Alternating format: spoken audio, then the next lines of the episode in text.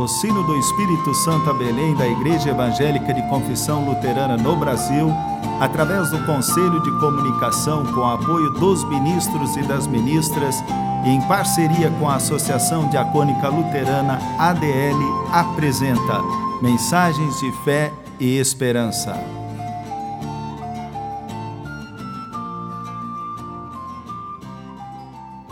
Irmãs e irmãos, a mensagem de hoje nos vem da parte do pastor Enio Luiz Fux, paróquia em Pancas, Espírito Santo.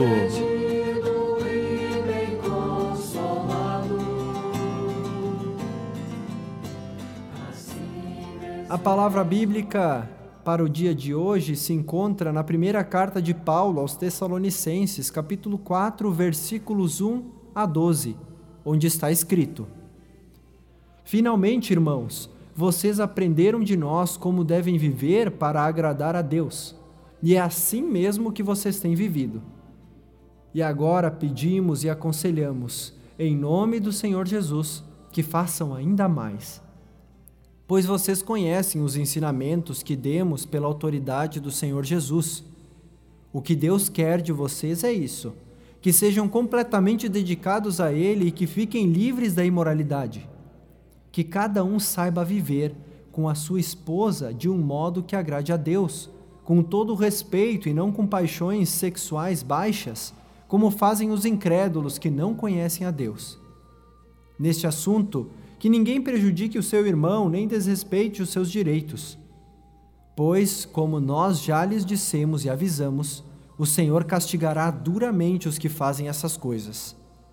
Deus não nos chamou para vivermos na imoralidade, mas para sermos completamente dedicados a Ele. Portanto, quem rejeita esse ensinamento não está rejeitando um ser humano, mas a Deus, que dá a vocês o seu Espírito Santo. Não há necessidade de lhes escrever a respeito do amor pelos irmãos na fé, pois o próprio Deus lhes ensinou que vocês devem amar uns aos outros pois é esse o amor que vocês têm mostrado a todos os irmãos que vivem em toda a província da Macedônia. Portanto, meus irmãos, pedimos que façam ainda mais. Procurem viver em paz, tratem dos seus próprios assuntos e vivam do seu próprio trabalho, como já dissemos antes. Assim, aqueles que não são cristãos os respeitarão e vocês não precisarão viver às custas de ninguém.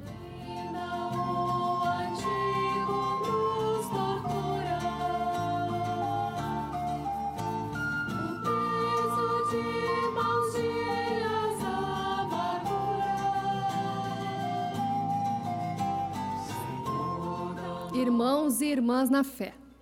O evangelho é que nem a cana de açúcar. Dela se tira o açúcar e a cachaça. O açúcar faz bem à saúde e dá gosto no alimento, mas a cachaça embebeda cria o vício da embriaguez, faz a pessoa sair do seu juízo e desconhecer a realidade. Jesus Cristo não fez nenhum acordo e aliança com fariseus, escribas e saduceus, e nem pediu permissão a estes para pregar o evangelho do reino de Deus. Jesus não compactua com as ideologias do mundo que manipula a vida das pessoas.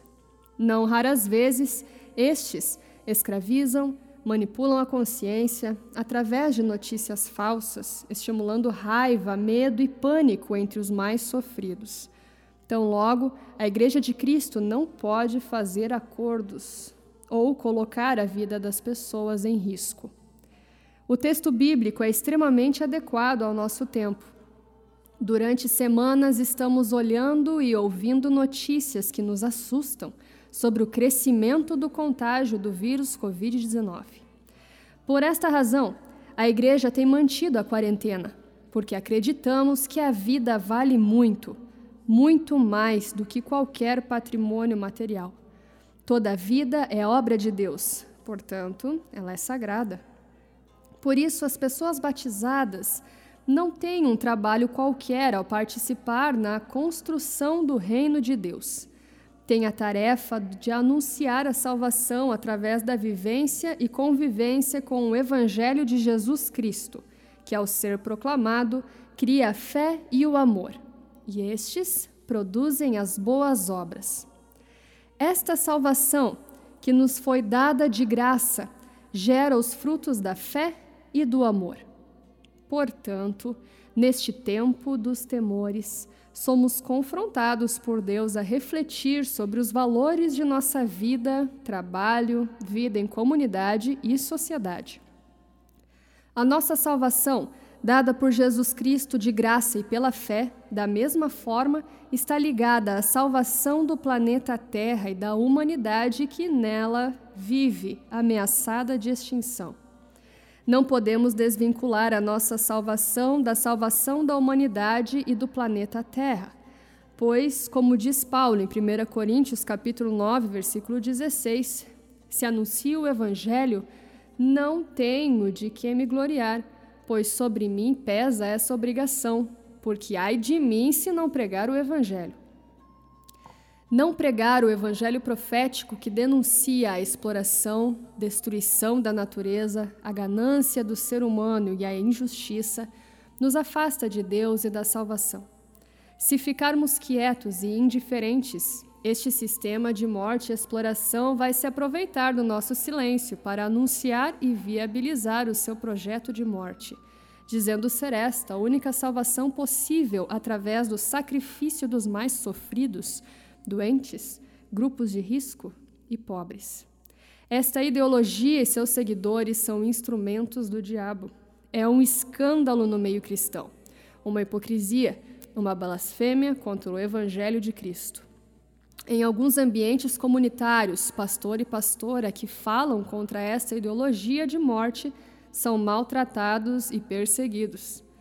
Vivemos tempos difíceis, tempo no qual somos confrontados a responder a Deus: A quem ouvimos e seguimos? Feliz quem ouve e pratica a palavra de Deus. Jesus espera e ordena uma prática incondicional da nossa parte a favor da vida digna e liberta.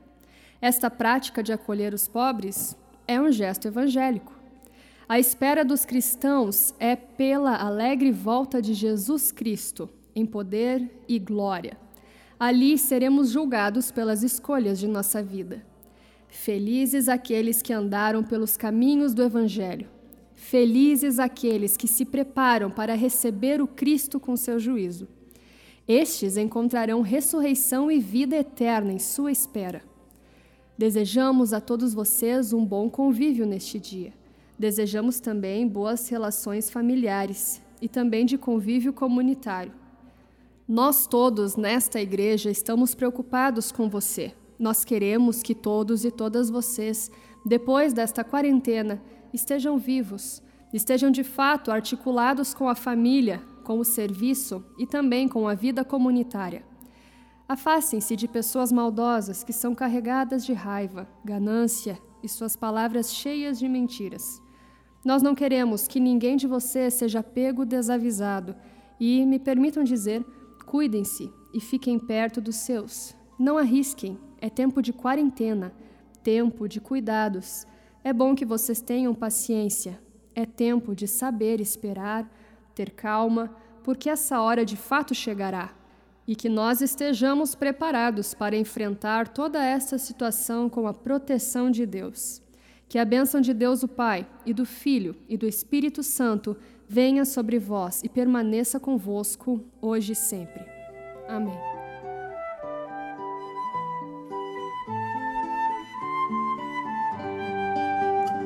O Senhor está contigo, o Senhor está com ele, o Senhor está com ela, com todos está o Senhor. Oremos.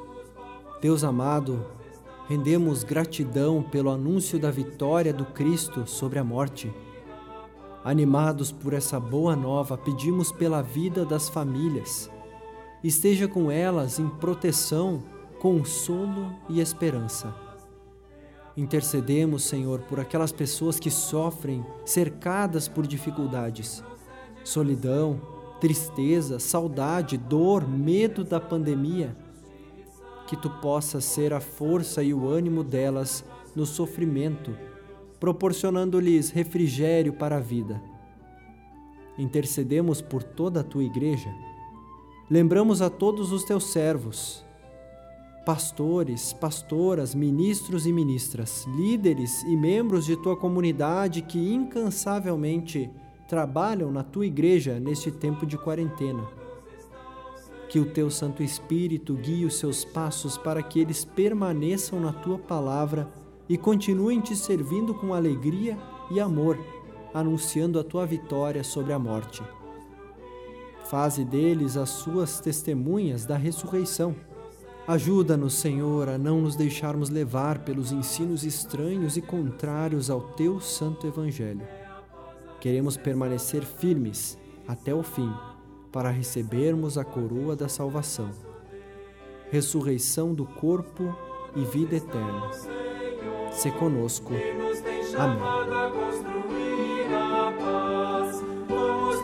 todos está o Senhor e nos tem chamado a construir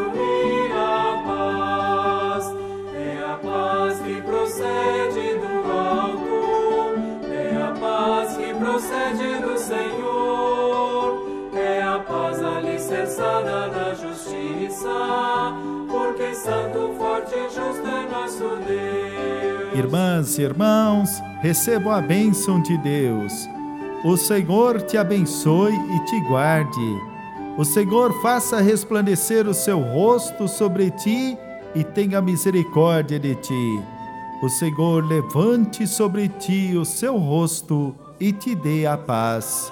Amém. O sino do Espírito Santo a Belém apresentou mensagens de fé e esperança. E nos tem chamado a construir a paz. É a paz que procede do alto, é a paz que procede do Senhor, é a paz alicerçada na justiça, porque santo, forte e justo é nosso Deus.